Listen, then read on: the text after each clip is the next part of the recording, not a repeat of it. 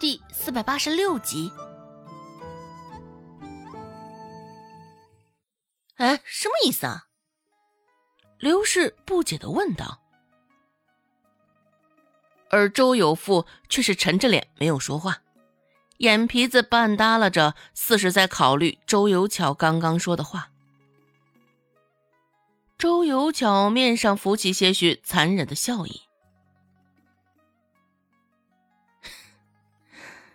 看样子，大哥你也想到这个法子啊？之前倒是我误会你了，还以为你会心慈手软。娘不会发觉吗？万一被他知道了，今天可是个好机会，错过了今天。大哥，你还是老老实实攒足银两吧。一旁的刘氏却是听着云里雾里的，偏那两人还不将话讲明白，喜欢打着哑谜。周成在外头等了好一会儿，三人这才慢悠悠的从屋内出来。不知怎么的，周成觉得那几人看向他的眼神有些怪怪的，让他心里忍不住发慌。发毛，本就冷，现在被他们一瞧，更是瞧得浑身一层鸡皮疙瘩，肚子早就已经叫唤良久了。周成撇撇嘴，等不及似的走上前，说道：“大伯父、大伯母，奶让我来告诉你们一声，可得急着还那二十两银子，你们还剩一天的时间了。”也就是为了这么一句话。周成走了这么远的路，还等了这么久。说罢，许是因为饿极了，周成也没有再多说什么，更没有等周有福他们说什么，直接转身出去了。周有巧与周有富两人对视了一下视线，周有富还是有几分的犹豫，只是周有巧嘴角却是牵扯着浮起了一层冷色。待周芷的身影离开了院子，周有巧拍了拍手，说道：“行了行了，方法已经告诉你们了，究竟想要如何，就看你们自己的选择了。但是机会可就这么一次啊，错过了就只等着后悔了。”周有巧又补了一句，周有巧也没有多待，说完想说的话就走了。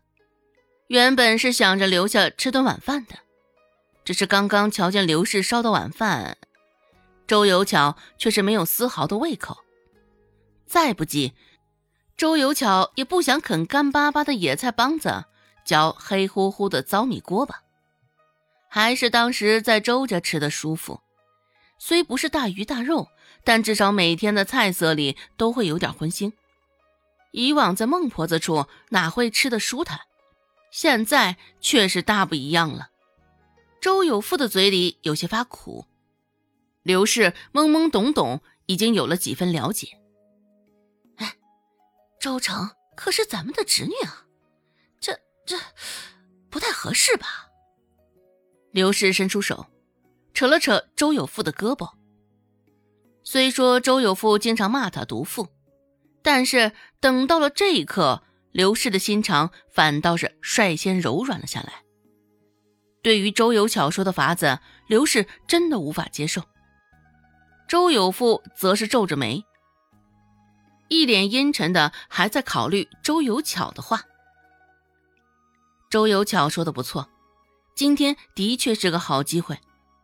想到这儿，周有富的脚往门口的方向挪了两下，察觉到他的动作。刘氏立马瞪大了眼睛，抓住他的手，惊呼道：“你你疯了不成？周成今天是来松安村给我们报信的，若是人没了，你娘肯定也是第一时间想到我们，为我们试问呢。”愚蠢，真是愚蠢至极。周有富挥挥手，将粘在他胳膊上的手挥去。周有富的眉头收紧。一副不想与刘氏多做纠缠、多做解释的模样。胳膊上的桎梏松开了，周有富便直接出了门。见状，刘氏的心都快跳到嗓子眼儿了。周文斌瞪大了眼睛，一脸不明所以的盯着他们。见他爹娘两人争吵，周文斌下意识的往后退了半步，心生几分害意。刘氏小碎步快速走上前，将周文斌护在怀里，摸了摸他的脑袋，示意安慰：“有斌啊，爹和娘有事先出去一趟，晚饭你先吃吧。”周文斌点点头，似是乖巧，也是难得的乖巧。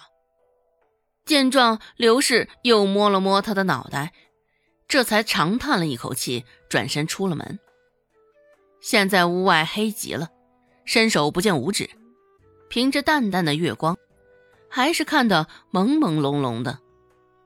这个点儿，该回家的人也早就回了家，路上没有什么人了。瞳孔忍不住放大，刘氏吞了一口口水，小跑着追上了周有富的步伐。幸而周有富没有走多远，刘氏很快就追上了。而在他们眼前没多远的地方，一道较矮的影子若隐若现。刘氏小心翼翼地跟着周有富，不敢闹出太大的动静。而此时，周有富也同样战战兢兢着，屏着呼吸，目光全放在眼前周成的身上。压缓了抬动的步子，也压低了走动间闹出的声响。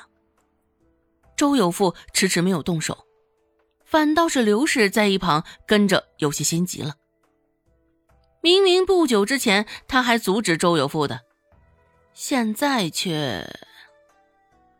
也不知道应该是说刘氏假惺惺，还是应该说他善变。